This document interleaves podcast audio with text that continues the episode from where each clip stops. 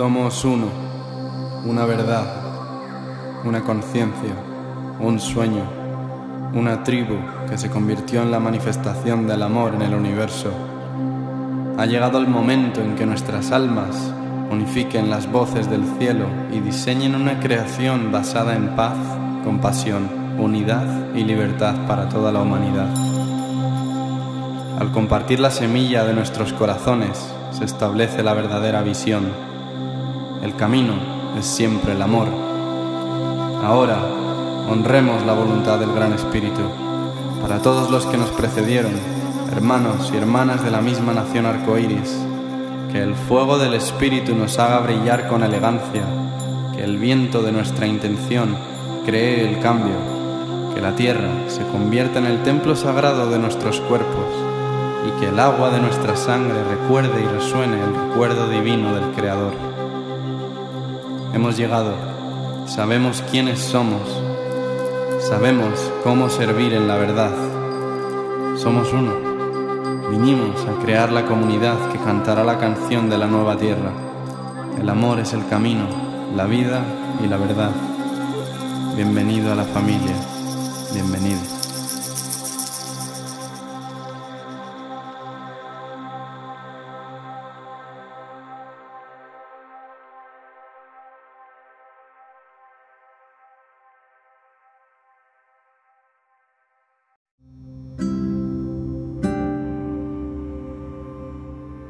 Gracias a todos por elegir este podcast. Antes de que podáis disfrutar de este episodio, me encantaría compartir que hemos publicado varios libros dedicados al despertar de la conciencia en la humanidad. Los tenéis a vuestra disposición tanto en la web como en el enlace de la biografía. Aquí respondemos a todas las preguntas sobre nuestra existencia, nuestro ser y toda vida en el universo. Que la unidad y el compartir del corazón sea eternamente nuestro propósito y que la liberación, la paz y la felicidad reine siempre en la esencia de todos los seres. Ajo.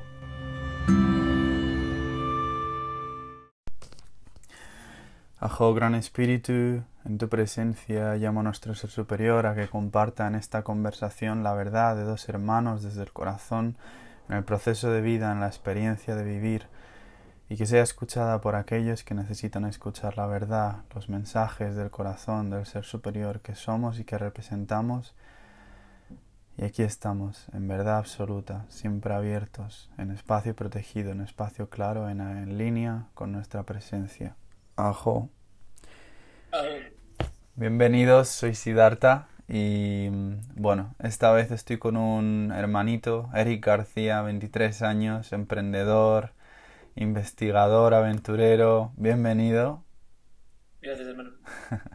es un placer tenerte aquí, tío, y la verdad que me encanta que puedas ser un ejemplo, especialmente me veo a mí con 23 años, y saber un poco que puedas compartir de dónde vienes, de dónde vienes y, y cómo ha sido este proceso, cómo fue tu infancia, naciste en Barcelona, qué procesos viviste y cómo se te empezó a desarrollar el camino espiritual y emprendedor. Ok, perfecto. Entonces, bueno, lo primero, hermano, un súper placer estar aquí, pudiendo compartir contigo y con todas las personas que nos están viendo ahora mismo desde el futuro, literalmente, que es algo guay, ¿no? Saber que esto que está en el presente lo van a seguir viendo ahí, así que mandando mucho amor para todas esas personas que lo van a estar ahí, lo van a estar ahí viendo. Entonces, bueno, mi nombre es Eric eh, García y soy un chico normal, de 23 años ahora mismo, nací en Barcelona y pues ahí empezó un poquito el tema de la historia, ¿no? Yo nací como hijo único y ese es uno de los motivos, yo creo, de los cuales me, impulsaron a, conectar por intención propia o no tanta intención propia, pero me llevó a conectar con el mundo espiritual, con Dios y con la conexión. Al final, el ser hijo único, pues como comentaba ayer, eh, me hizo conectar de alguna manera hacerme preguntas muy trascendentales desde literalmente muy joven, ¿no? Desde que era muy, muy pequeñito yo tengo recuerdos literalmente con, con 6, 7 años cuestionándome por qué estaba en este planeta, qué era lo que estaba haciendo aquí, por qué vivir, Dios existe, Dios no existe. Entonces, eh, claro, el ser único pues no estaba tan como jugando todo el día con un hermano, sino que estaba a veces más, yo, yo me recuerdo con los cochecitos de la mano y pensando, pero Dios existirá, ¿no? O sea, ¿no? Entonces es como que ahí empezó un poquito ese, ese nada. También he de entregarle parte también agradecimiento a mi madre, porque mi madre, yo tenía en mi casa el equilibrio, tenía el equilibrio total. Porque mi madre era, era más creyente, era más espiritual, y mi padre era, o sea, lo no creyente no, lo siguiente. O sea, mi padre era, a mí, no, a mí dejarte de rollo, no lo creo, no lo veo, puramente eso. Yo en mi casa siempre tuve el equilibrio. Yo al principio, de joven, no estaba como, no era ni muy creyente ni, ni, ni, agnóstico, ¿no? Estaba como abierto. Fui descubriendo la espiritualidad por mi propia experiencia y por mi propia conexión con Dios y ahí fui, fui creando de alguna manera mi camino. Y por eso imagino que hoy en día no me identifico ni me ato a ningún tipo de religión ni a ningún tipo de, de manera de pensamiento, sino que simplemente he ido creando la mía por el camino. Eh, de ahí, bueno, comentabas también que al final nacemos en ciudades, nacemos con esta condición de, de volvernos cajas en este sistema y lo que eso provoca, nos provoca a todos este cuestionamiento de, de, de saber por qué estamos aquí, por qué tenemos que aceptar esta educación, la manera que tenemos de expresarnos, el aprender a gestionarnos emocionalmente este proceso que tú y yo ya hemos podido vivir a través de plantas maestras, a través de experiencias transformadoras, de realmente autogestionarnos, saber quiénes somos y entender un poco esa existencia de por qué estamos aquí, ¿cómo empieza ese proceso de estoy en el colegio, qué es esto, qué está sucediendo, cómo salgo de aquí? Ok, entonces eso, eso empezó un poquito cuando yo sé cuando yo estaba en Barcelona, como comenté, nací en Barcelona y viví ahí hasta mis ocho años. Entonces yo esa época, cuando comencé ir al colegio, etcétera, pues la recuerdo como una época literalmente muy infeliz y muy vacía. Y, y es, como, es como duro, ¿no? Pero de alguna manera mis padres en aquella época fue como un poquito como el ejemplo. ¿Se me escucha bien o hay un poquito de ruido? ¿Se me escucha bien? Está pasando un, un helicóptero justamente por encima de casa, literalmente. Eso es porque vas a hablar algo importante ahora, ¿eh? Algo importante, buenísimo. Ahí está pasando, perfecto. Entonces, mis padres, de alguna manera, eran un poco el ejemplo de lo que no, literalmente no me inspiraba. Yo veía a mis padres en, Barcelona, la vida, claro, no, no íbamos a la montaña como tal, íbamos a lo mejor a un centro comercial, una vida muy, muy vacía, muy materialista. Yo tenía que ir al colegio y tenía que escuchar a profesores que me contaban cosas que no le veía ningún tipo de sentido.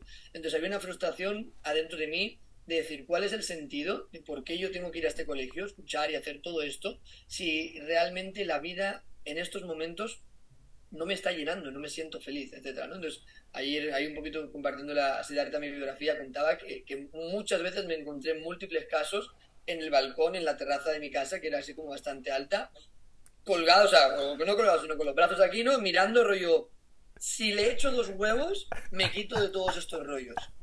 Literalmente, por suerte, nunca le eché los huevos, ¿no? Hoy en día agradezco de que no lo hice, pero estuve literalmente muchas veces planteando eso porque es que no, no cuadraba, no encajaba para nada con lo que estábamos experimentando en, en esta vida. ¿Cuál es el sentido de la vida ahora que lo has encontrado en tu experiencia? Bueno, y seguimos, ¿no? En este proceso, pero hablabas de los pensamientos, los sentimientos que podemos tener a esa temprana edad. ¿Cómo le responderías a ese yo del pasado? ¿En qué consiste esta existencia? Ahí mi maestro Enzo, él cuando hablamos de cosas muy trascendentales, muy profundas, como cuando dice, si hablamos de Dios o hablamos del sentido de la vida, él sobre todo lo hablaba con Dios, ¿no?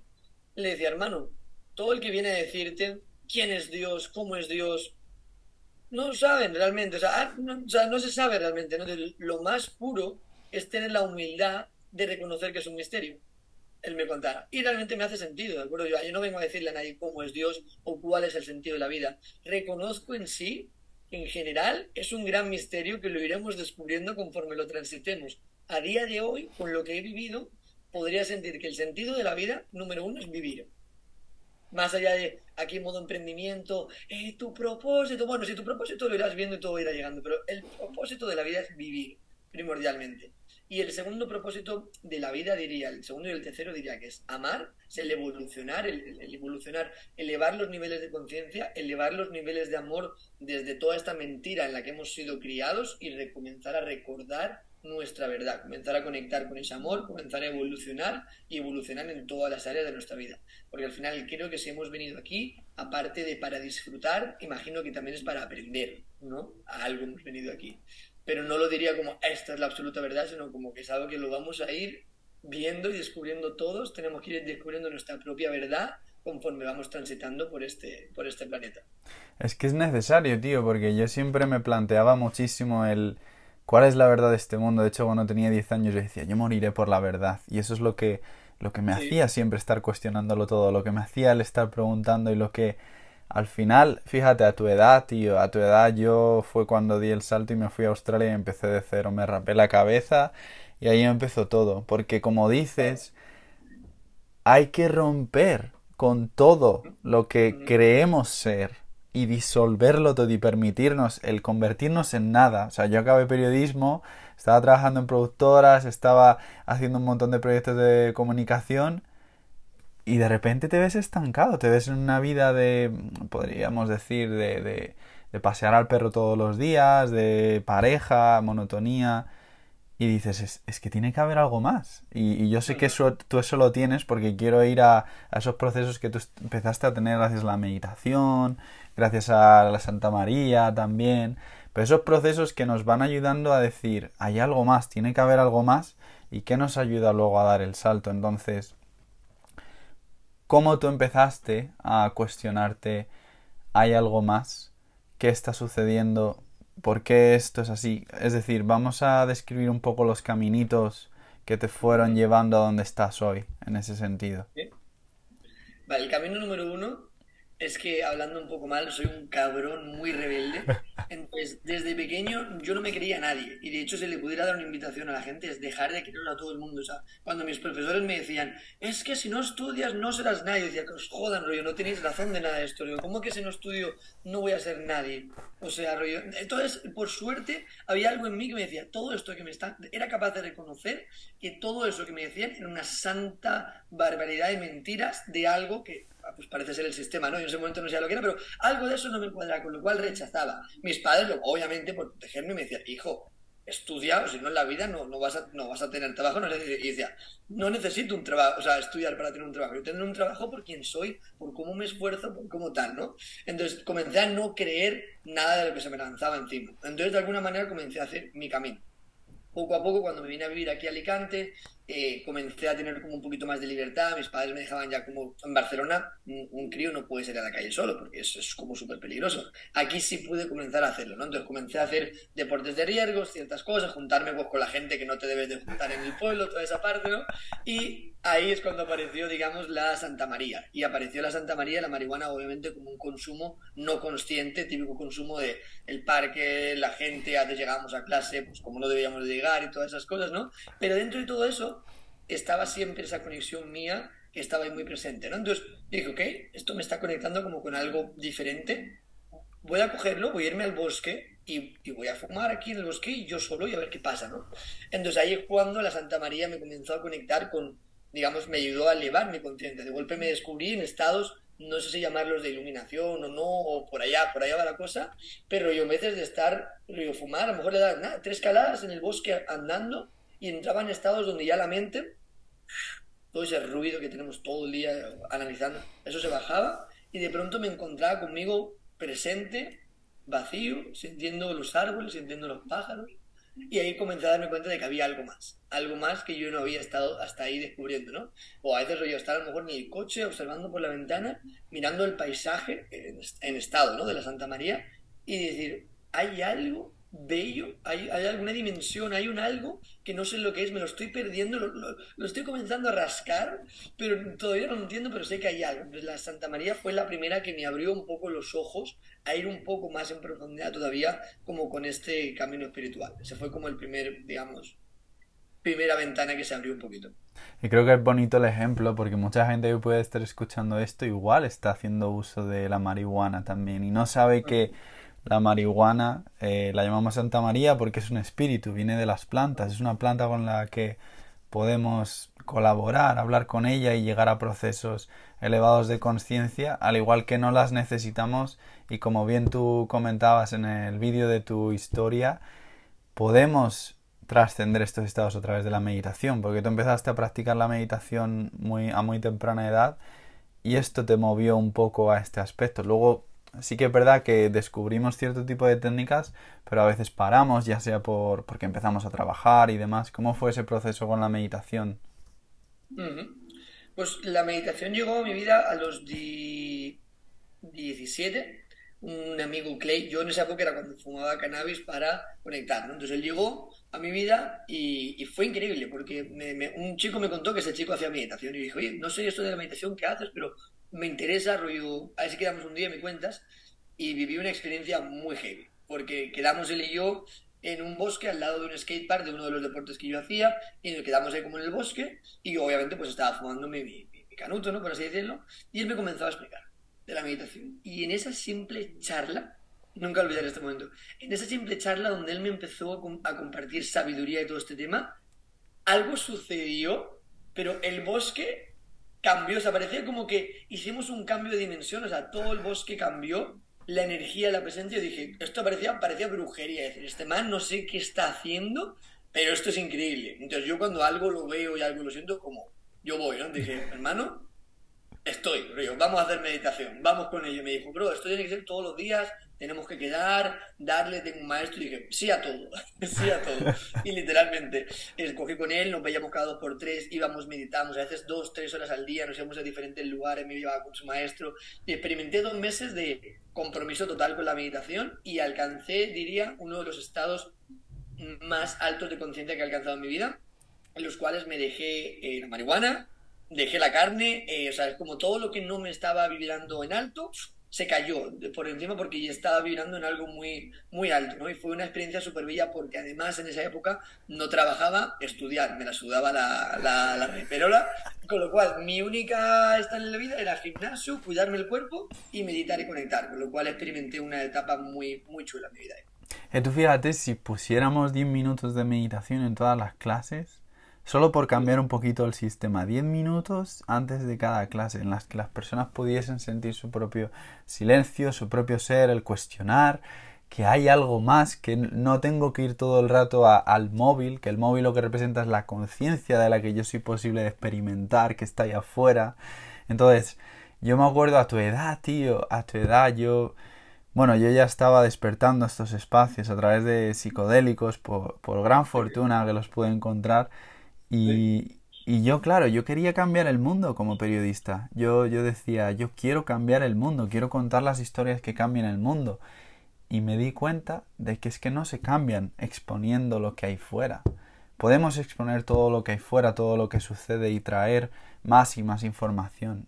Pero me di cuenta de que al final es cambiándolo dentro. Si no cambio el mundo dentro, si no cambio quién soy, no puede cambiar el mundo allá afuera. Entonces, tú que eres emprendedor a tan temprana edad, ¿qué consejo tienes para todas estas personas que pueden estar en ese yo, Eric, de hace, pues cuando tenía 18 años, 19 años, que estás en la universidad, estás en la escuela y que un poco un mensaje para saber que puedes ir a algo más, saber que con disciplina, con desarrollo del autoconocimiento de uno mismo, ¿no? El entender cómo tú has podido salir de esta caja y desde tu propia experiencia.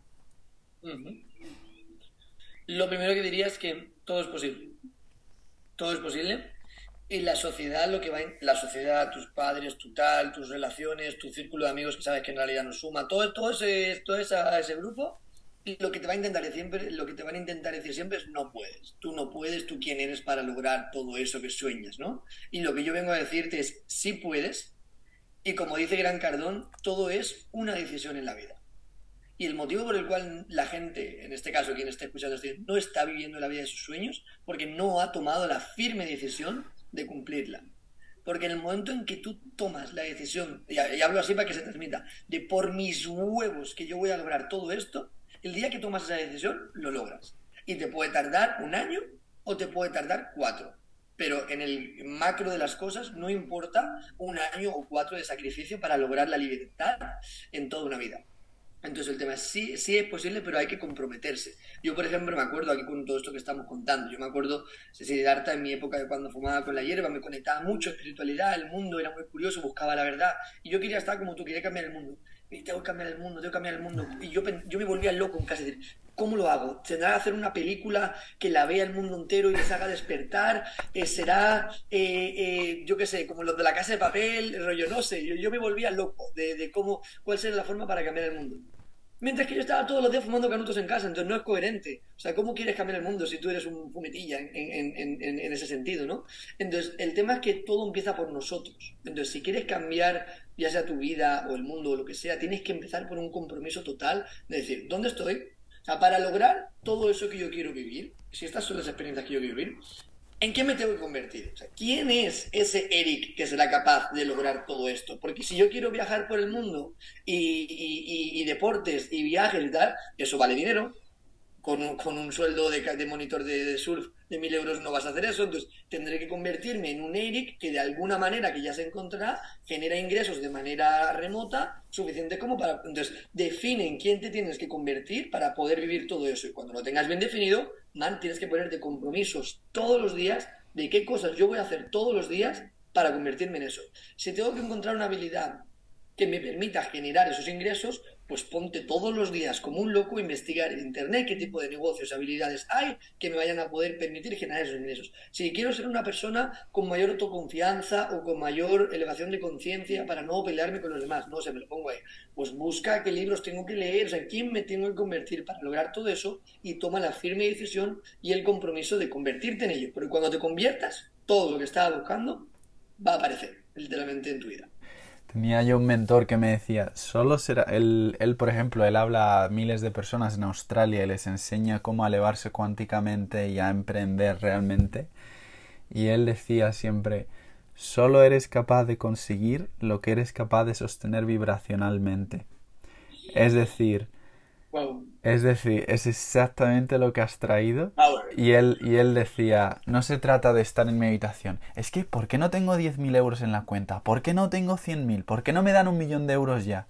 Porque no eres capaz de sostenerlo vibracionalmente. ¿Por qué no tengo la vida de mis sueños? Porque ahora mismo no eres capaz de sostenerlo vibracionalmente. Entonces, es exactamente lo que tú has dicho. Esa persona que queremos ser en cinco años, que sabemos que seremos, requiere que, o por ejemplo, otro ejemplo, ese castillo que queremos construir requiere que cada día estemos seguros de que estamos poniendo un ladrillo perfectamente. Porque podemos estar todos los días pensando, jo, ¿cuándo, ¿cuándo podré construir este castillo? A ver cómo lo hago, tal.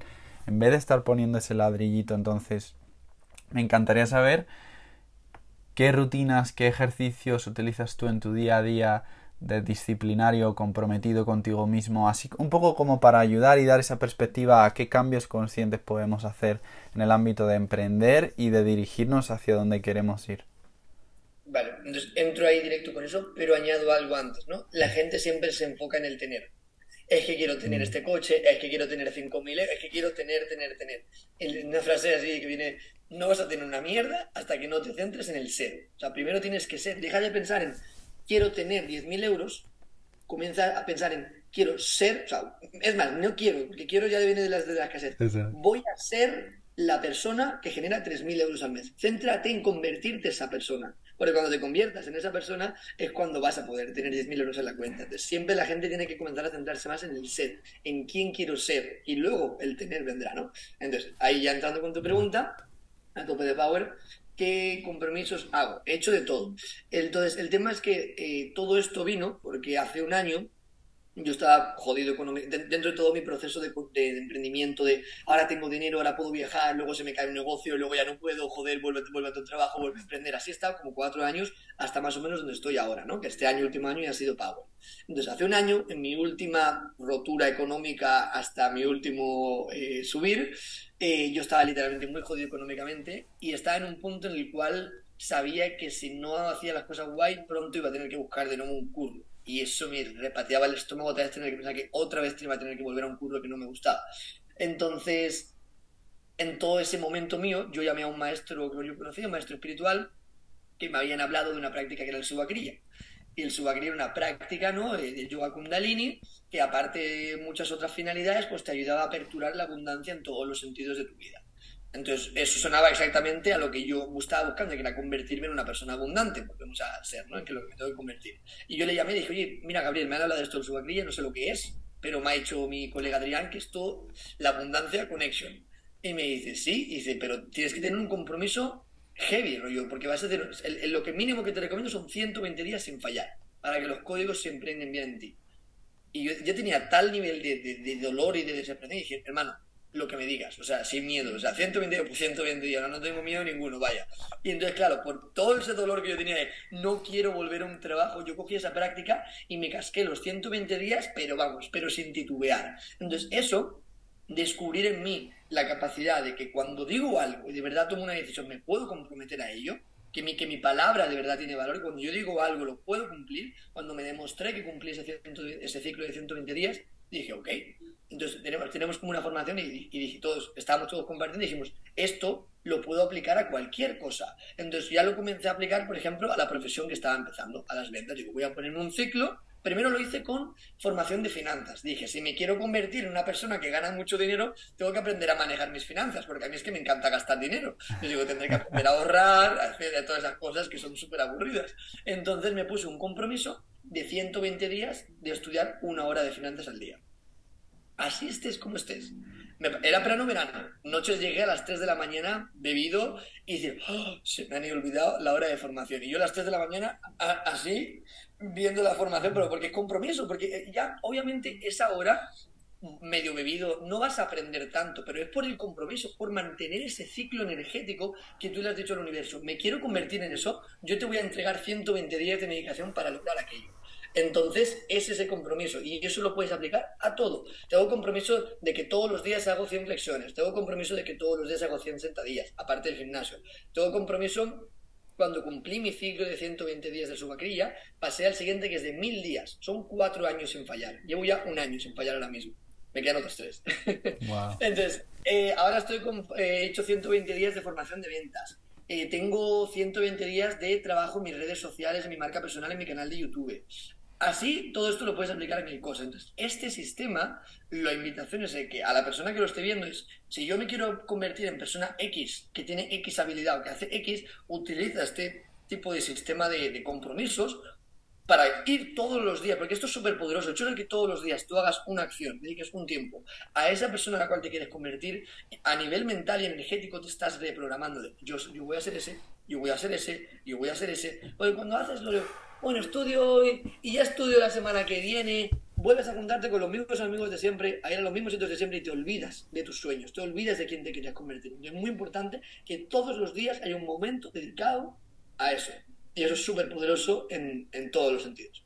¿Qué opinas de tu ambiente y del círculo de amigos también? Por suerte, brutal. O sea, y tengo, la, tengo una suerte que literalmente creo que muy poca gente en España la tiene. De mi grupo de mis ocho mejores amigos, todos, todos son full emprendedores, espirituales, al mismo tiempo, no sé, hay que salir de fiesta, se sale, o sea, somos todos como muy equilibrados, muy animados, súper buena energía, es algo que le doy gracias a Dios del grupo que tengo aquí, es vale literalmente vale Mucha suerte en ese sentido.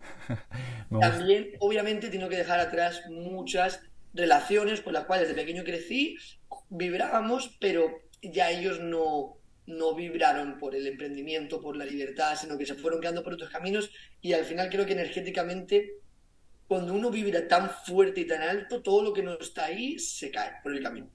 Eso te iba a decir, en, el tema de valorar tu propio tiempo y valorar la cercanía o la gente que está contigo y como dices, em, relaciones que se caen, ¿cómo, ¿cómo das ese paso? Es decir, para, para gente que esté escuchando y que esté en ese momento donde bueno, pues tengo cierto tipo de compañías. desde tu experiencia, tu sabiduría en cuanto al tiempo, el valor de compartir tu tiempo con personas a tu alrededor, ¿cómo, cómo lo ves? Volvemos al punto, no es una decisión. Si has tomado la decisión de cambiar de verdad tu vida, tienes que soltar todo lo que no te esté llevando ahí. Entonces, eh, todos esos amigos que sabes que no vibran en lo que tú estás buscando, que sabes que te están tirando para atrás, que sabes que, que tú tienes una visión de libertad y que ellos están, que si es que en España no hay dinero en el trabajo, toda esa mierda basura, si están en eso, suéltalos. Tiene que ser una decisión, suéltalo, literalmente. Tuve una experiencia cuando vine aquí a mi, a mi tierra hace, hace tres semanas, volví y no se me ocurre a mí otra cosa, nada más volver después de mis seis meses que llevaba yo en Sierra Nevada, solo viviendo, solo conectado con esta nueva versión de mí que estoy logrando, no se me ocurre otra cosa que llegar y venir a buscar a dos de mis amigos de súper antiguamente, que les amo un montón y por eso les fui a buscar, porque les quiero un montón, pero están totalmente en una vibración, en un tal hiper bajo, hiper programa antiguo. y no se me ocurre otra cosa que ir a buscarles para ir a verles. Pasé dos horas con ellos y cuando les dejé ya en casa, me sentía, me sentía como si yo hubiera vuelto tres años para atrás y me hubiera convertido en el Eric de hace tres años, vibracionalmente, energéticamente, a nivel de pensamiento. Pero claro, yo a ellos no les puedo poner a la... Sí, hermano, porque ahora con el emprendimiento, 6.000 euros al mes, todo el... no puedo decir esas cosas por decir. Ellos no están ahí, van a ver este, este, este, este de que me está hablando. Entonces, ¿qué haces? Te, digamos, te, me callo lo que soy y me vuelvo a mi versión anterior para conectar con ellos. Y entonces, al salir de ahí, me sentí energéticamente medio podrido y toda esa semana me sentí ya volviendo a patrones antiguos y fue como, uff, qué mala decisión había tomado. Y de verdad que les quiero y me sale súper mal, pero es que sé que no, para donde yo voy, eso no funciona, no funciona. Entonces, con todo mi amor, y si algún día me necesitan para algo importante, yo estaré ahí. Pero para pasar tiempo de chill, no funciona. Y lo siento, pero no, no funciona. Qué grande, hermano, qué grande. Que mm, eh, vi un vídeo el otro día que sentías mucho eh, la paternidad y, me, parece, me parece muy interesante. Y, y, bueno, la paternidad en sí la decías como a los 26, 27 años, que son los años que tengo yo. ¿Cuál sería tu mensaje a ti mismo en 5 años? Desde los 23 que tienes ahora. ¿El mensaje que me daría yo de aquí a mis 26? O tus 27. Porque ahora mismo yo, yo funciono mucho con el reflejo. Ahora mismo yo estoy hablando con mi yo de 23 años. Entonces yo estoy recibiendo esta sabiduría de otra versión de mí. Entonces, ¿qué mensaje tienes tú para el de 27?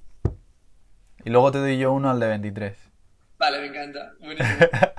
Entonces, yo creo que lo que me diría es que no me olvide de mi esencia, de mi espíritu salvaje y y de mi libertad y de mi propósito. Y no me olvide de esas cuatro cosas.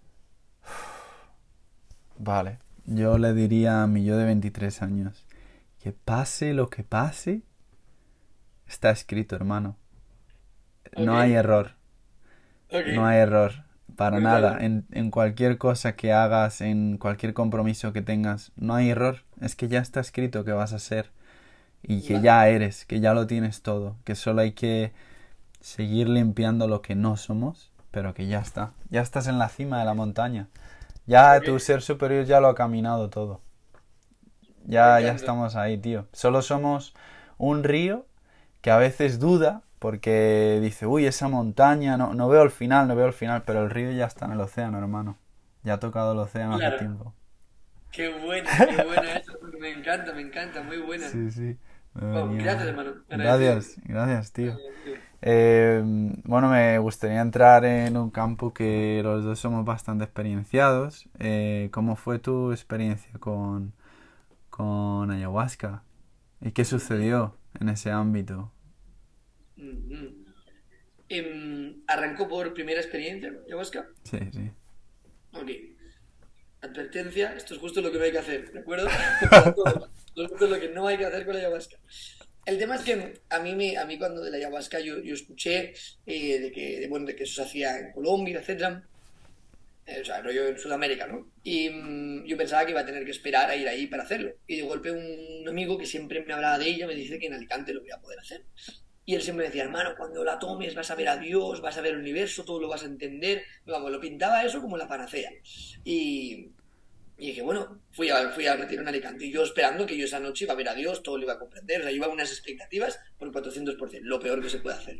Y entonces, claro, yo me tomé el primer vaso de medicina y, y la medicina, la ayahuasca, es una medicina, no es como el cannabis, que es como fumo, me coloco directo, ¿no? Es como es una medicina que va poco a poco, te va a dar la cantidad de verdad que sabe que estás preparado para recibir, tiene que ir atravesando ciertas capas, con lo cual, gente que es como yo, que estás un poco mental o un poco dura, lo que sea, la primera noche capaz que no vas a sentir mucho, es, normal. Pero a mí eso nadie me lo dijo, yo iba esperando ver a Dios. Entonces yo me tomé el primer vaso, no sentí nada, pasa una hora y media y dije, esto no...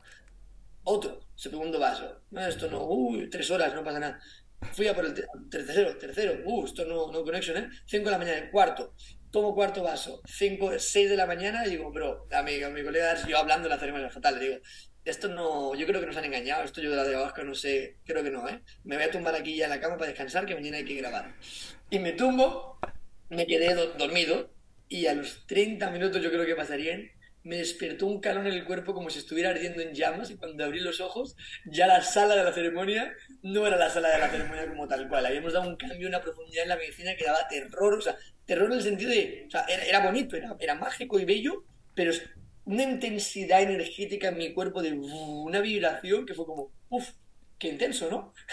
y yo, y yo me asusto un poco y digo, bueno, Eric, tú has tenido experiencias de este tipo, te levantas, te das una ducha y esto se te pasa. Y cuando hago así para incorporarme me doy cuenta de que no me puedo ni mover. Y, yo dije, uh, susto. Y dije, susto, ¿esto, esto qué, qué me está pasando?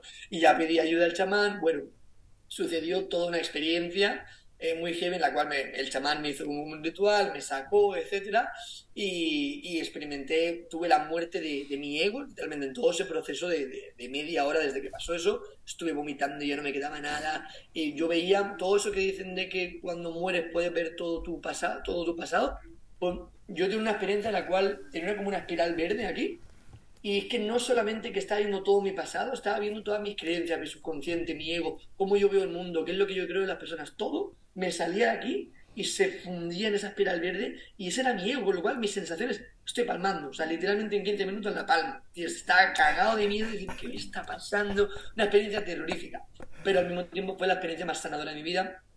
Y cuando el chamán después de eso me sacó, literalmente me y dije, manos, cuerpo vivo, fue como, wow, renací con 19 años y al día siguiente yo lo contaba que rollo no, es que yo miraba no tenía la necesidad de hablar. Solamente con observar era la persona más feliz del mundo y decir, estoy vivo. O sea, valoraba todo tanto. Y entonces dije, bueno, esto no era lo de ver a Dios y todo eso, pero es algo bien, bien impresionante, ¿no? Entonces, em, pasaron dos, tres meses y fui a otro retiro, pasó tiempo, fui a un tercero y en el cuarto, en el cuarto retiro, fue donde en la toma de medicina, aquí cuento un poquito de esa historia, Em, estaba sonando una canción muy bella que sonó en el concierto que tuvimos con Tito La Rosa, que es la canción de la profecía de la Villa del Cóndor. Y mientras sonaba esa canción, esa noche, esa noche que yo estaba en ceremonia, mis amigos eh, estaban en una mini rave que habían hecho en la montaña, que iban a tomar pastillas, iban a tomar cosas, ¿no? Y yo, estaba ahí, no, comencé como a llorar con esa canción de, de gratitud, es decir, yo ahora podría estar con esa gente drogándome, dañándome, pero estoy aquí conectando con este remedio ancestral que me está haciendo elevar mi conciencia, que me está permitiendo ver cuál es mi camino, cuál es mi futuro, qué decisiones tomar, cuáles no, qué caminos me llevan a donde yo quiero ir, cuáles caminos no me llevan. Y me sentí tan agradecido de decir, qué suerte de que estoy aquí, viviendo esto con la ayahuasca. Y en ese lloro, de golpe me cayó, pero como si fuera un rayo del cielo, que me cayó una frase, me dijo de la medicina, la medicina me dijo, levántate, ve al chamán y dile que quieres aprender porque tú vas a ser dador de medicina. Y fue como. ¡Wow! O sea, dije, pero qué vergüenza, qué miedo, qué vergüenza, voy a adelantarme al chamán y decirle esto ahora. Y ciertamente en ese momento no lo hice tal cual, me quedé como integrando todo eso y luego salí al fuego y estaba él ahí. Entonces fui al chamán y dije, mira, esto, esto, realmente mi corazón me vibra, lo siento, pero no sé cómo yo voy a dar esta medicina. Si yo todavía, todavía estoy aquí yo revolcar el suelo, ¿cómo voy a dar yo esto, no? Y me dijo rollo, ok, me dijo, vente conmigo a tomar durante todo este año toma, toma y toma y, pronto pues en algún momento podrás dar la medicina. Y dije, ok. Y entonces me fui, todo ese año estuve cada, literalmente cada dos semanas tomando, tomando, tomando, retiro, retiros, tomando, tomando, tomando, tomando, hasta que al cabo de un año comencé a tener pues, como mi propia medicina, comenzar a tomar solo en casa, comenzar a dar medicina a algunas personas, poco a poco, alguna ceremonia, y ahí comenzó un camino con la medicina hasta el día de hoy, han sido cuatro años de cierta conexión eh, con la medicina en todos los sentidos.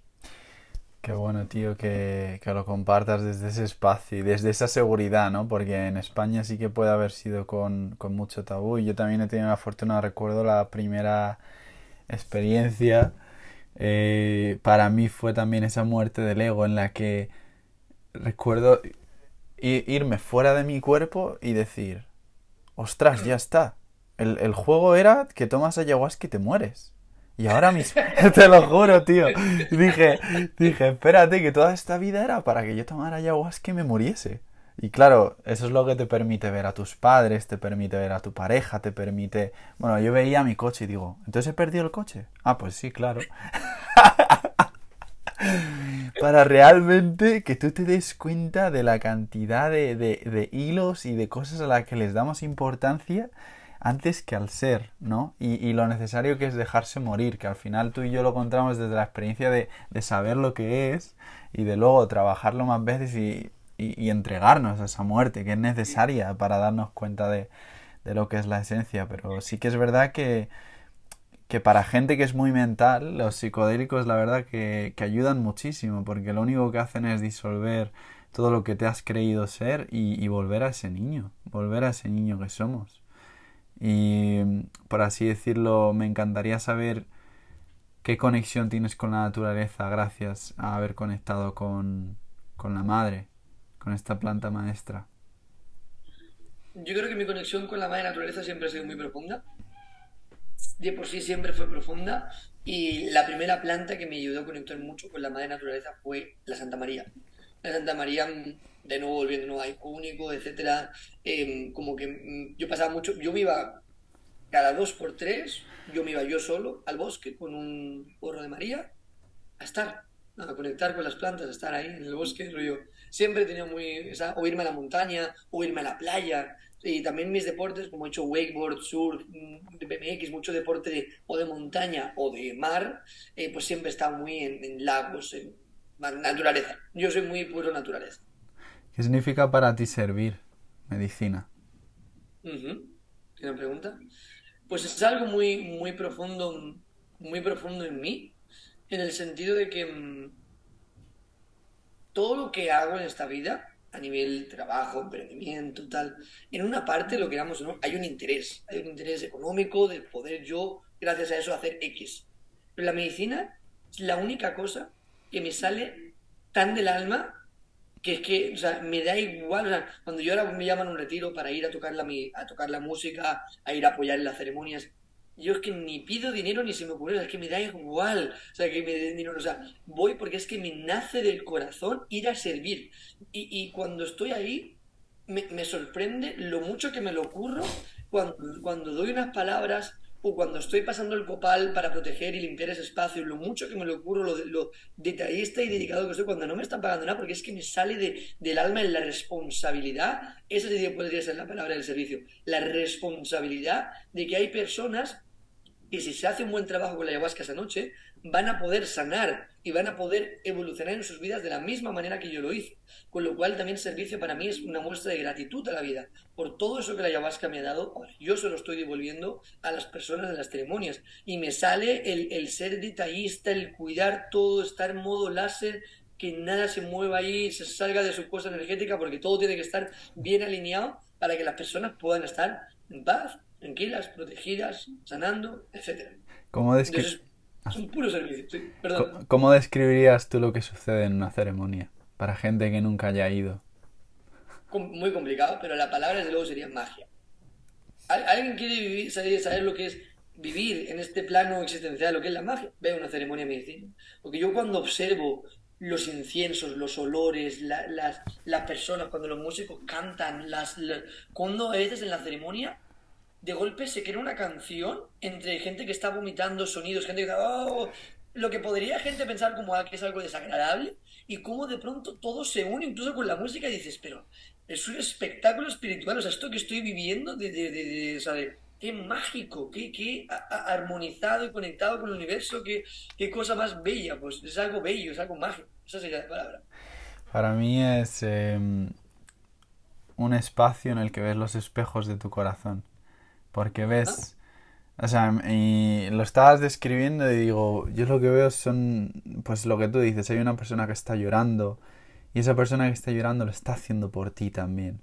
Y otra persona que lo está disfrutando, esa persona lo está haciendo por ti también. Y como tú dices, es un ejemplo claro de lo que es esta vida, un reflejo el uno del otro y que como a ti te traigo y te entrevisto, pues realmente tú representas la voz que todos tenemos dentro y que está ahí y que hay que escucharla y hay que ir más allá. Igual que yo represento el, el, que observa esa voz y que la pregunta y que recuerda también. Entonces, sí que es muy, es muy bonito que tengamos esta, estos espacios y, y el volver a, a, agradecer la oportunidad que tenemos de, de, conectar los unos con los otros y de agradecerlo. Compartías también en un vídeo pues todos estos pequeños detallitos como agradecer antes de comer, el, el, ritualizar nuestra vida, el, el, no seguir una religión, pero hacer que nuestra vida sea una vida religiosa. Entonces, ¿qué, ¿qué, opinas tú de esto? Sí. Me gusta mucho como lo has dicho ahí, de hecho nunca lo había expresado de esa manera, pero me gusta mucho. no seguir una religión, no, no sigas el dogma de alguien, no sigas lo que se dice que es X, Y, pero vive una vida religiosa, crea tu propia religión, porque al final lo que eso te va a ayudar es a estar más presente, agradecer, respetar. Por ejemplo, para mí es algo muy fundamental. Cuando yo como, siempre pongo la atención en la mesa y no es que rece a alguien concreto, yo me pongo así y le doy gracias a Dios, pero no con un nombre, una religión, sino a Dios, al Creador, la existencia, llamarlo como queráis, el universo, lo que nosotros somos en esencia, esa esencia más pura nuestra. Entonces le doy gracias, ¿eh? gracias por estos elementos, le doy gracias a la Madre Tierra, que es así, podría considerar que sería casi como una religión, porque coño está aquí, o sea, míralo, existe, o sea, eso no, no hay que tener muchos ojos para saber, darte cuenta que la Madre Tierra existe, que venimos, todos venimos de ella, con lo cual le agradezco a la Madre Tierra por esos alimentos, le agradezco también a la energía de la abundancia, la energía del dinero, porque cuando no está ese plato de, comida se puede dificultar que esté en la mesa, ¿no? Con lo cual le agradezco por ese dinero que me permite ir a Mercadona y comprar esa comida y que me permite que, pues, que, que, toda la economía, que el granjero coja ese plato, lo coja, lo ponga en Mercadona, el Mercadona a mí, todo ese proceso, ¿no? Entonces agradezco a la abundancia, al dinero, agradezco esos alimentos por nutrirme y por darme fuerza y energía y ayudarme a estar bien físicamente y está. Entonces, por ejemplo, voy a dormir, yo siempre tengo mi altar pongo mi vela, pongo mi incienso. Ey, lo mismo, ¿no? Gracias a la vida, a Dios, y gracias por este día, gracias por todas estas bendiciones, gracias por mi salud, agradezco. Si hay... Anteriormente, cuando estaba más en patrones de escasez, pedía, por favor, que este mes gane tanto, que este mes consiga solucionar esto. Ahora ya no lo hago desde ahí, lo hago solo desde la gratitud. O sea, agradezco, hey, gracias por esta abundancia, gracias por esta prosperidad. Y aunque quiera, si ahora gano, ejemplo, 5.000 y quiero llegar a 15.000, ya no digo, por favor, quiero llegar a 15.000, es como, hey, gracias por esta abundancia que sé que, vamos para allá, sé que vamos para allá, ¿no? Entonces, como desde la gratitud, agradecer, entonces, hacer que tu vida sea un ritual, en una parte, que tu vida sea una ceremonia, porque entonces va a ser va a tener más color, va a ser más profunda, va a ser más bella, va a ser más disfrutona que no levantarte por la mañana, eh, café y trabajar, ¿no? Coño, date un segundito, ponte tu vela, hey, gracias, aquí estamos un día más, pero yo, ¿sabes? Va por ahí el tema. Sí, sí, no, increíble. De hecho, la abundancia viene precisamente de eso que has dicho, tío, de agradecer lo que, lo que tenemos. Y es la, es la vida del monje realmente, de que todo lo que recibes es exactamente lo que necesitas de que cuanto más quieres, más en escasez estás. Pero cuanto más agradeces lo que tienes, más puedes crecer desde ese momento, porque ya sientes que ya lo tienes todo. Sí, sí.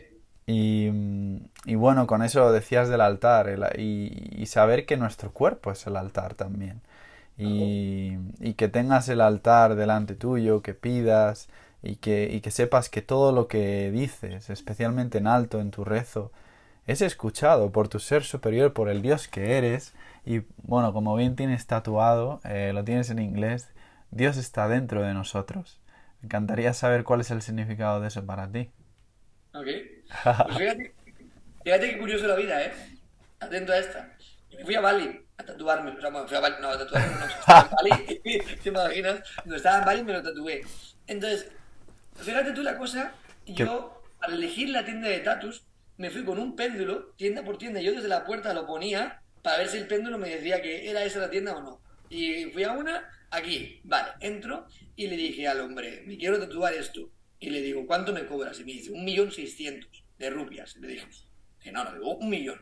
Me dice, mmm, si te lo tatúas ahora, vale. Y yo como, coño, ahora, digo, es tiempo. Bueno, venga, vale. Me lo tatúo ahora, ¿no? Entonces me lo pone, atento a esta, y yo en el espejo, claro, él me lo pone bien, pero yo me lo miro en el espejo y en el espejo se ve al revés. Y digo, no, no, no. Digo, esto está mal. Digo, dale la vuelta y al revés. Me lo pone mal, pero yo en el espejo me lo veo bien. Y yo me lo veo y digo, digo, ahora sí. Me lo tatúa y yo a los tres días con un colega en la cafetería le digo, eh, bro, mira mi tatu, pues aquí, para que lo veáis, aquí está, ¿no? Entonces le digo, pues mira mi tatu, me dice, mira qué chulo, dice, está al revés, te lo has hecho al revés, ¿no? digo, no. Y dice, sí, sí, está al revés. ¿cómo que está al revés? Sí, sí, está al Y entonces yo ya, no en espejo, miro así y digo, me lo habían tatuado. Pero claro, yo ya luego voy con la moto, a, tu pregunta el significado, ¿no? Voy con la moto y digo, ¿cómo puede ser que si yo fui con el péndulo y todo, voy a elegir la tienda correcta en el momento correcto, ha sucedido esto? Y digo, esto es que en la vida me estás queriendo decir algo con el significado. Y entonces dije, me lo han tatuado al revés, le han dado la vuelta. Con lo cual cogí el significado del tatuaje que era Dios está dentro de nosotros, y le di la vuelta, que es que no es que Dios está dentro de nosotros, es que nosotros somos Dios y nosotros estamos dentro del cuerpo. Entonces, ese para mí, ahora dándome cuenta de todo ese aprendizaje, ese es el verdadero significado. No es que Dios es algo diferente de nosotros, es que nosotros, Dios es nosotros, nosotros somos parte de Dios y hemos venido a este cuerpo, a este coche, a este vehículo, para vivir una experiencia aquí, hacer un viaje por la Tierra, de coger experiencias, evolucionar y luego partir con lo que nosotros realmente somos, que es Dios. Entonces, ese sería para mí el significado que la vida me hizo tatuarme un tatuaje al revés para que me diera cuenta. ajo, ajo. Cuéntame Cuéntame algún milagro que hayas vivido, una experiencia transformadora, bonita que quieras compartir. Mm. O sea, aparte de esa muerte con la ayahuasca. No, no solo tuyo, puede ser de, alguien, un milagro que hayas presenciado, porque sí que es verdad que has vivido en Bali, te fuiste de, desde la primera ceremonia de ayahuasca, te dio el mensaje de irte por allí. Habrás visto cosas interesantes. No tiene que ser algo transformador, puede ser un momento de epifanía que hayas tenido en tu vida que creas que sea inspirador y bonito de compartir? Es interesante porque es como que han habido muchas cosas importantes, pero no es como que ha habido una que he hecho como esto es como lo que fum, ¿no? Pero cuando me haces esta pregunta no sé por qué me viene a la cabeza una experiencia que tuve, que no es que sea como un algo de wow, pero, pero al mismo tiempo se fue como algo interesante de siempre he sentido en mi vida que, y, creo que yo creo que todos lo estamos, o quizás es cuando vibras en cierta vibración de alguna manera, siento que toda mi vida está protegido, protegido por algo superior, en todos los sentidos, porque he sido siempre el más loco que hace las cosas más peligrosas en el grupo y siempre, nunca me ha pasado nada, pero a nivel de que todos mis amigos han roto piernas, rodillas y nunca me ha sucedido nada. Y una vez yo iba en una, época de, rutas en moto, moto de carretera, corríamos como si fuera la, MotoGP, pero no teníamos motos de MotoGP. Y, y íbamos siempre muy locos, tumbando rollo con la, el asfalto en la oreja. Y una vez en una de esas, siguiendo un amigo, intentando pillarle en, estas montañas, en una, una carrera, y en un guardarelo, en una curva, no frené a tiempo. Yo ya vi que iba, frené, frené, frené, no pude ir, yo toqué y yo volé para abajo, literalmente sea, era como un pequeño precipicio y abajo era asfalto. O sea, yo hice rollo voltereta y no te iba ni chaqueta de moto ni nada. O sea, iba en camiseta. Eric, típico Eric. Volé rollo, no sé cuántos metros había de caída, pero 3, 4 metros al asfalto. ¿eh? Pararon las 30 motos que íbamos, rollo, se mató, literalmente. Y yo caí, me levanté como si no hubiera sucedido absolutamente nada y miro mi moto en el guardaré y digo, la moto. Digo, ya me la he cargado. Lo primero es, no me hice nada. O sea, pero que debería haberme partido cuatro huesos como mínimo. Me levanto así y digo, la moto, subo para arriba, como si y la gente, Eric, Eric, ¿estás bien? Y yo, sí, sí, sí, digo, todo bien, todo bien. Digo, la moto, digo, creo que me la he cargado. Mira, era una moto con chapas de plástico, de estas de, de, de, de carretera de plástico. La pongo, de guardarín, se hizo una raya. Se rayó. O sea, eh, a nivel de probabilidades era imposible. O sea, no, no era posible que yo no hubiera hecho nada y que la moto, al chocar con Don él, no se haya roto la chapa, no se haya jodido. Eh, y, y, yo dije como, dije, chicos, seguimos, seguimos la ruta y seguimos, seguí corriendo y era como, ¿qué nivel de lo que sea que hay ahí que nos protege, lo eso que nos, que nos protege, eso es lo que rezo todos los días, eso a lo cual todos los días le dedico un momento y le pongo mi energía de, joder, o sea, realmente estamos protegidos por algo ahí superior, no sé, fue una experiencia y me ¿Se le podría quizás buscar más el sentido? No lo sé, pero fue algo que, fue como, qué locura esto que acaba de suceder. Pues e, eso es interesante porque, bueno, con la teoría de que vivimos diferentes dimensiones y diferentes vidas al mismo tiempo, en una de esas vidas igual moriste. Y solo estás viviendo en la que... Porque yo tuve un accidente de coche también. Y, y justo, bueno, se me resbaló el coche cuando empezó a llover y como la, la, carretera está mojada y es más peligrosa cuando empieza a llover, se me resbaló, perdí el control y choqué con una montaña y a 5 metros había un puente que yo el coche se me habría ido y adiós, ¿sabes? Me voy al puente y adiós. Y claro, yo me bajé del coche y yo venía de haber estado en, en un retiro de yoga, en una comunidad voluntariando y tal, y aprendiendo. Y yo todo el rato, no sé por qué, pero yo tenía el, el mantra en mi cabeza de que cada situación que enfrentamos o cada problema, si lo enfrento con confianza y gratitud, se convierte en un milagro, ¿sabes? Y yo lo iba repitiendo y justo tuve el accidente, tío. Y lo primero, me, me paro, salgo de ahí y digo, confianza y gratitud. ¿Sabes? Y me toco, confianza y gratitud. Y me toco el cuerpo y digo, wow. Y, estaba en medio de la nada y cuando, y, sabes, como yo salí del coche, apago el coche y dije otra vez confianza y gratitud. Y en el medio de la nada, porque no había cobertura ni nada, cojo y, y vino una pareja y me recogió de ahí. Pero sí que me hizo darme cuenta de, de que realmente es una vida privilegiada la que vivimos y de que podríamos decir que ya hemos muerto muchas veces si creemos en la teoría de la reencarnación también y, y que en esta vida como mensaje me encantaría saber qué mensaje dejarías como legado ya sea a tus padres, a los que nos escuchan, si, si te fueses a morir justo ahora? ¿Qué mensaje tenemos que dejarle? Especialmente también hablábamos de, de paternidad a tus hijos. ¿Qué crees que es importante? Y si el día de mañana los tienes, quizá escuchan esto. ¿Qué crees que es importante compartir y dejar ahí? Pues ahora puedo como profundizar ahí con eso, pero me ha gustado mucho, de hecho, esa podría ser una de las que yo podría dejar en este mundo, la que has dicho, la de confianza y gratitud. Mm. Porque ahora que lo dices, creo que una de las cosas que me ha permitido ser siempre el más loco, el que más se la juega y el que nunca le ha pasado nada, ha sido eso, que desde pequeño he tenido un nivel de confianza total, pero total, o sea, de cero miedo. Había una película que decían, así como antigua, decían, el miedo es como una enfermedad que cuando la tienes ya todo lo pudre y es muy importante arrancártela del corazón y tirarla, ¿no? Entonces creo que lo que me ha permitido siempre hacer todo, cumplir mis sueños y no, no dejarme llevar porque la gente, lo que la gente ha dicho es que no he tenido de alguna manera miedo. De hecho, hace poco hice un trabajo con diseño humano donde te dicen en tus cosas cómo estás y me decían, el miedo, Eric, el número del miedo, lo tienes vacío.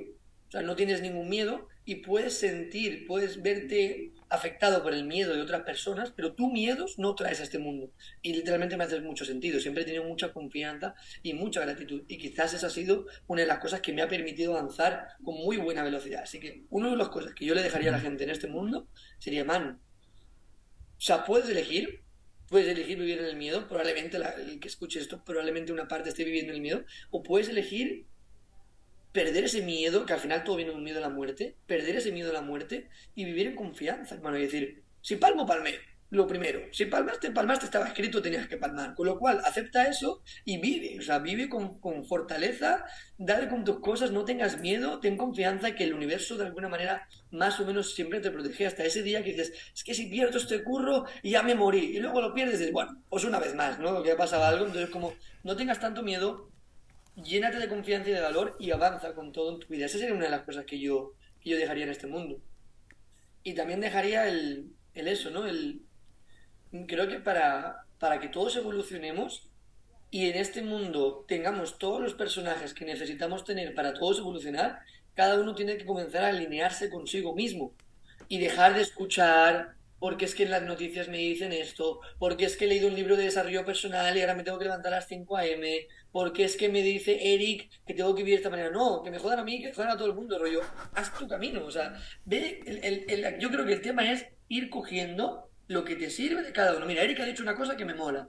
Este Siddhartha ha dicho una que me sirve. El, el, Tony Robbins dice una que me... Cada uno tiene que ir cogiendo de cada personaje lo que le gusta, ir montando su puzzle, ir montando su personaje único y estar alineado con, con él mismo, con su yo superior, con esa versión elevada de uno mismo. Entonces, si todos estamos ahí, vamos a poder todos juntos crear un mundo mucho más interesante. O sea, que sería vivir en tu verdad, vivir alineado contigo mismo. Bravo, hermano. Me encantaría compartirte. No sé si has leído el libro Siddhartha. Porque, buah, eh, ojalá te lo puedas leer porque es precisamente eso. Es una persona que, que aprende de todos los maestros y no se agarra a ninguno. Coge como una esponja, coge la sabiduría y sigue. Y de hecho a mí ese libro me, me salvó la vida con 17 años. Es, es muy famoso, Siddhartha de Germán Hesse. Em, ¿Pero ¿Es, es la historia de Buda? es- Buda, el nombre de Buda era Siddhartha Gautama, pero el libro, curiosamente no. El libro es un extracto que quiere hablar de Buda, pero desde fuera, ¿sabes? Es una persona normal Vale. que quería estudiar todas las religiones, todas las filosofías, que se metió en el mundo del emprendimiento, que estudió un montón de maestros, pero solo cogía un poquito de cada uno. Le conoció a Buda, él, en esa vida, y un compañero suyo le dijo, me quedo con Buda ya, yo ya me quedo. Y él dice, está bien, pero no, no es mi, no es mi camino, no es mi religión, no es mi cultura. Entonces es cómo vamos cogiendo cosas, pero al final hemos venido aquí con la razón de ser y de crear nuestra propia cultura. No de que nadie nos siga.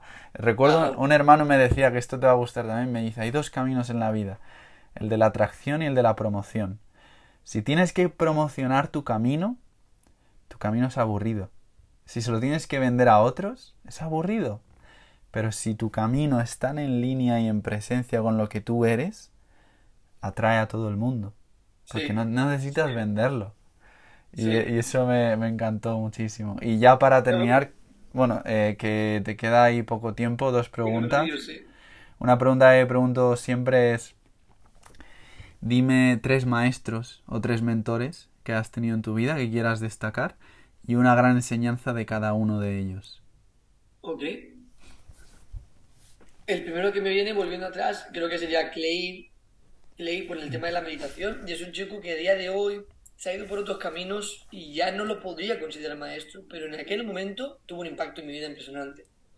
Y lo que aprendí con él, pues fue en parte eso, ¿no? La, capacidad de la meditación, de, de estar presente, el aprender a estar presente, el aprender a observar, el aprender a callar la mente, encontrar esos estados de, de presencia, que fue como lo que aprendí con él. El segundo que me viene, para, no voy a ponerlos en orden. Segundo que me viene es mi maestro Gabriel, que es el que me ha enseñado todo el tema del subacría, todo el tema de la identidad, de en quién me tengo que convertir para lograr X, cómo soltar los patrones antiguos y conectarme con los patrones nuevos para lograr todo eso, todos estos programas que aprendí con Gabriel, agradecido a Gabriel por siempre. Y, y por último, y este es el, para mí el top, es mi maestro Enzo, que dentro del camino de la ayahuasca ha sido el maestro que más para mí me ha sabido guiar y creo que él y yo vibramos muy en lo mismo. Él, él, habla mucho de esto, ¿no? De déjate de seguir tanto chamanes, tanto taita, ni religiones, rollo. Haz tu camino, el mayor Dios es la naturaleza. Eh, él es el que me dice lo de que Dios es un misterio y tienes que tener la humildad de vivirlo y no de querer entenderlo. Em, Enzo tiene un camino y aparte es que lo conoces y es la persona más congruente y que realmente más demuestra con sus actos todo lo que predica. O sea, él es un amor de persona, es un servidor, un servidor a la medicina y un servidor a las personas de un nivel increíble. Y él creo que ha sido el que me ha inspirado muchas cosas con- también con la medicina, ¿no? El- cosas muy simples. A veces los chamanes dicen, no, porque es que para ser chamán tienes que hacer esto y esto. y lo-". Y él me decía, hermano, tú para dar medicina lo que tienes que hacer es estar bien derechito en esa silla y que ahí estés como estés con la medicina, ahí te estés partiendo en cuatro mil cachos, tú derechito, hermano. Y si alguien se mueve, tú ahí, listo para, para proteger a cualquier persona en cualquier proceso y ayudar a cualquier persona en cualquier cosa. Cosas como muy básicas, pero que realmente se me han quedado muy ahí. decir, claro, es que esto es lo fundamental, en verdad. ¿Sabes lo que te quiero decir? No hay que complicarse tampoco tanto, porque si tú estás bien derechito, la energía está bien derecha, tenemos a ver bien. Entonces, un camino muy limpio, un camino muy puro de, de- de- de la palabra, de la verdad, de no traicionar a la gente, un camino muy bello. Y Enzo, para mí, sin duda alguna, agradecido por todo lo que él me ha mostrado en estos años. Él me regaló una flauta nativa americana, que es mi primera flauta, y él está ahí conmigo en todas las ceremonias. Fíjate, me ha encantado lo que has dicho especialmente de, de, lo de estar recto y pase el proceso que, que pase, que tú estés en tu presencia presente para ayudar a quien sea, es, es como un bonito final, ¿no? Porque eso es lo que significa ser un líder, ser padre. Que pase lo que pase, tú tengas todas tus herramientas y tu presencia ahí recta para estar ahí sirviendo tu medicina. Sí, es muy aplicable a la vida, es muy aplicable a la vida. Esto es cuando tengo el típico, típico día que por lo que sea algo te ha dado y estás así, y de repente es como, me intento decir, "Eri, como sea, pero derechito, hermano, tú derechito. Vale, wow. Pues nada, tío, ya para terminar, em, me viene el, preguntarte a forma de final un mensaje desde tu ser superior hacia ti mismo ahora mismo. ¿Qué te dirías a ti mismo ahora? ¿Qué necesitas tú representando pues todos los que somos como espejo? ¿Qué, ¿Qué mensaje te darías a ti mismo en el camino en el que estás y qué necesitas saber como mensaje final que se quede grabado? Pues lo que me diría es seguir compromiso, seguir con disciplina hacia adelante, siempre escuchando, siempre estando presente, conectando con, con mi verdad, siempre la mano ahí ahí en el estómago y conectando con, la verdad, con la voz que te va guiando en todo momento. Seguir dando pasos firmes en este camino que se va revelando paso a paso y seguir avanzando con mi propósito, con mi camino, conectado y alineado con lo que realmente soy. Ajo, que así sea. ¿Cómo puede la gente encontrarte? Que así sea. Pues eh, mi recomendación sería a través de YouTube, en el canal de YouTube Eric con K, E, e R I K, sin, eh, sin filtros. Literalmente sin filtros viene junto, porque ahí es donde estoy compartiendo como un vídeo todos los días, literalmente, en el cual todo esto que hemos estado hablando, pues ahí se continúa. Entonces también tengo Instagram, eric.garcía.l, pero con que sigáis YouTube, ahí hay mucho valor y ahí vamos a poder seguir conectados. Genial, hermano. Pues nada, cerrando eh, el espacio y ritual que hemos creado de ceremonia, que todo lo escuchado sea todo lo recibido y que todo lo dado sea lo que siempre recibamos. Ajo por todos los seres, que todos los seres sean felices y en paz, hermano. Muchas gracias. Ajo. Agradecido, hermano. Bendiciones.